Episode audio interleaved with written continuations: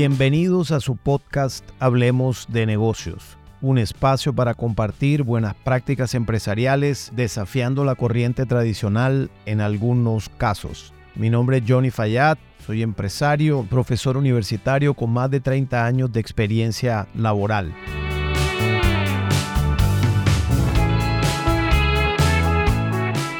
El episodio de hoy está orientado a responder o por lo menos a dar una aproximación a una respuesta a una pregunta que normalmente me formulan y es ¿qué es un buen jefe y qué es un mal jefe? ¿Cómo se define el uno y cómo se define el otro? que es una pregunta supremamente relevante. A esa pregunta yo normalmente contesto con otra pregunta en principio para iniciar el debate y es si un buen jefe es equivalente a ser una buena persona y un mal jefe es equivalente a ser una mala persona. Desde ese punto de vista, a veces las personas que me preguntan eso se quedan pensando y dicen, bueno, eventualmente no pudiera ser una relación directa. Es decir, un buen jefe es una buena persona, sí, pero un mal jefe es una mala persona, no en todos los casos. Entonces allí viene la disyuntiva de qué tanto la formación de un individuo influye en ser un buen jefe, buena persona, mal jefe, mala persona y las facetas que interpretamos nosotros en la vida empresarial. Entonces, esa dinámica empieza a ser muy interesante alrededor de qué considera una persona que está ejerciendo un cargo de jefatura, qué considera que es el liderazgo o qué considera él o ella que es la dirección de personas. Entonces entramos inmediatamente al terreno de los paradigmas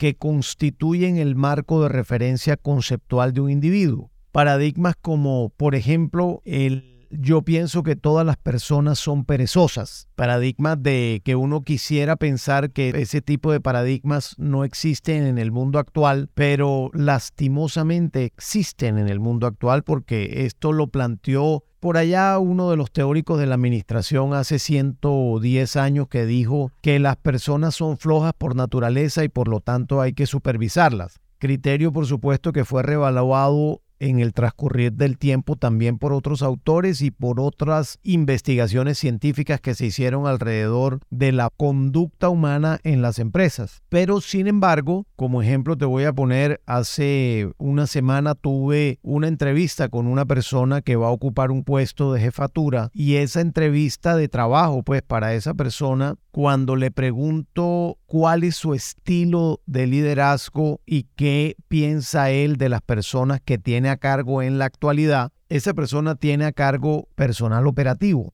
Me dice, yo pienso que las personas son perezosas y por lo tanto mi estilo es un estilo rudo, un estilo fuerte. Yo le digo, pero ¿qué significa ser perezosos para ti? Dice, hombre, que no quieren hacer las cosas como yo les digo que las hagan. Si les digo, por favor, hoy vamos a hacer esto de esta manera, mañana eventualmente tienen que salir del sitio a buscar algún cliente o hacer algún tipo de visitas, las personas no quieren hacerlo. Yo considero, decía el entrevistado, que las personas son perezosas. Yo le decía, ¿y eso te lleva entonces a que actúes de qué manera? me dice que yo tenga un estilo duro. Yo agradezco esa conversación porque la persona fue 100% clara y honesta en su forma de liderar. Yo allí la reflexión inmediata para mí es, si tú consideras que las personas son perezosas o flojas por naturaleza, el estilo de dirección inmediatamente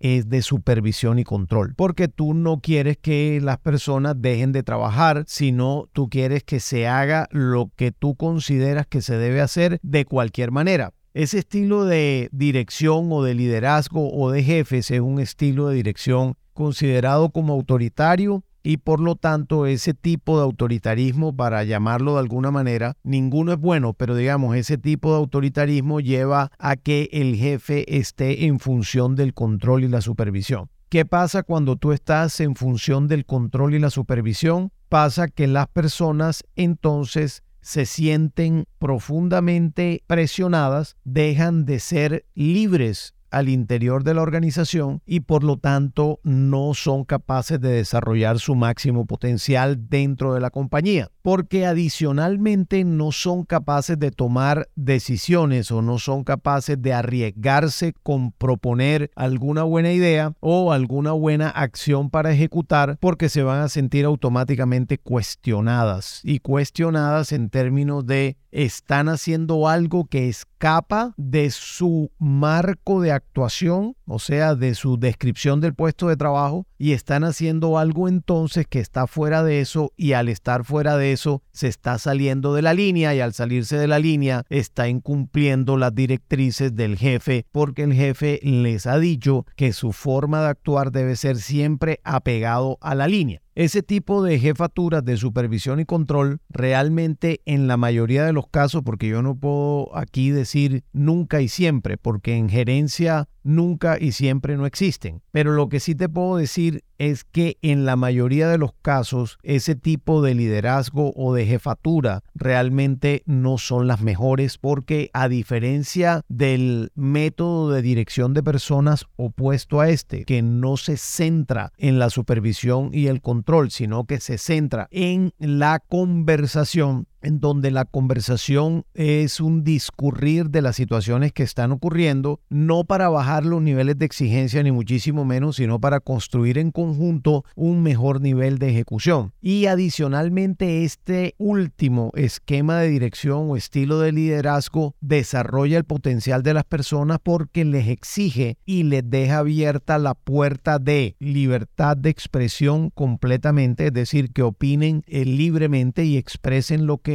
piensan y por lo tanto les permite la posibilidad de expresar sus puntos de vista en propuestas e inclusive en sus desacuerdos. Por lo tanto, un estilo de dirección de esta naturaleza tolera los desacuerdos, permite el debate franco, abierto y permanente y adicionalmente puede llegar a tomar mejores decisiones aprovechando el potencial de las personas. Entre estas dos comparaciones en principio y de manera muy simple en este primer podcast, pudiera decirte que un buen jefe es precisamente este último que te acabo de describir, es decir, una persona que es capaz de mantener las puertas abiertas, la conversación permanente, sin bajar los niveles de exigencia, yendo a mirar en conjunto cómo construyen una mejor forma de hacer las cosas con cada uno de sus colaboradores. En contrario, los jefes que están centrados en el control y la supervisión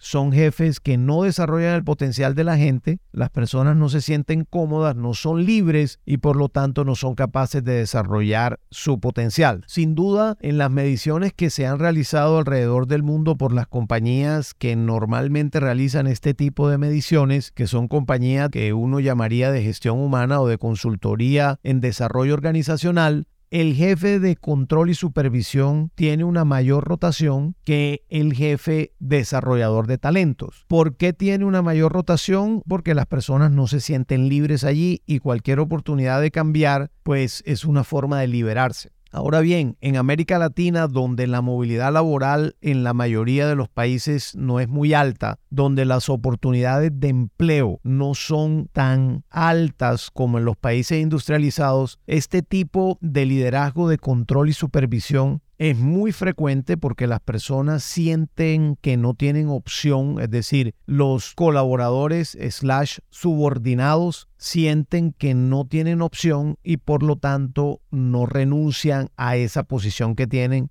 y son capaces de soportar o de aguantar este tipo de situaciones de supervisión y control y terminan alienados, es decir, terminan bajando el perfil completamente, lo cual en el mediano y largo plazo no es conveniente para la compañía porque en un mundo de cambios como el actual, un equipo de trabajo alienado es un equipo de trabajo que no va a responder de manera rápida y oportuna los cambios a diferencia del otro tipo de liderazgo o de jefatura, si se quiere llamar, para mí el concepto de jefe o líder es el mismo, es sinónimo. Hay personas que en la academia dicen un jefe es tal cosa, un líder es tal cosa, distinta una de otra. Realmente esa definición para mí es un tema semántico. Yo hago referencia a las personas que tienen gente a cargo. Se llame jefe, se llame líder, se llame presidente de una compañía, gerente de una organización, director de un área, jefe de un área, coordinador de un área, supervisor de un área. Independientemente del nombre, me estoy refiriendo a personas que tienen gente a cargo y que en términos genéricos uno los ha considerado con el rótulo de jefe. Luego, las personas que ejercen una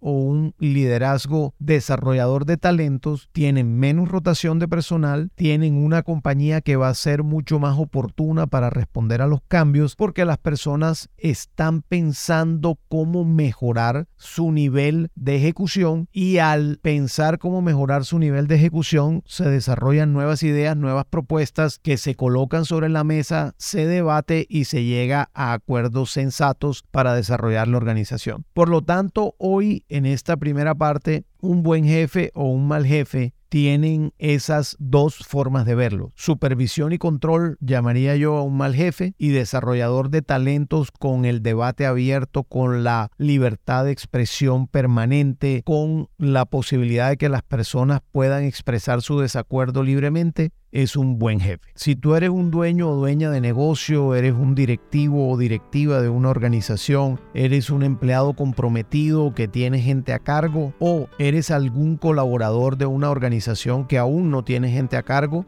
te pido reflexiones de cualquier manera cuál es tu estilo de dirección, de liderazgo, de comportamiento como jefe y ver si efectivamente te ubicas en alguno de estos dos espectros y empezar a reflexionar si te parece que pudieras modificar en positivo el de supervisión y control centrado en eso para irte al de desarrollador de talentos. Que el que desarrolla talentos no es que no haga supervisión y control, solo que está centrado en esos dos atributos. Si te gustó este podcast, por favor compártelo con quien consideres que le pueda interesar. Te invito a que te suscribas en Spotify, en Apple Podcast o en Google Podcast a este, mi podcast, Hablemos de negocios con Johnny Fayad. Muchas gracias y nos vemos pronto.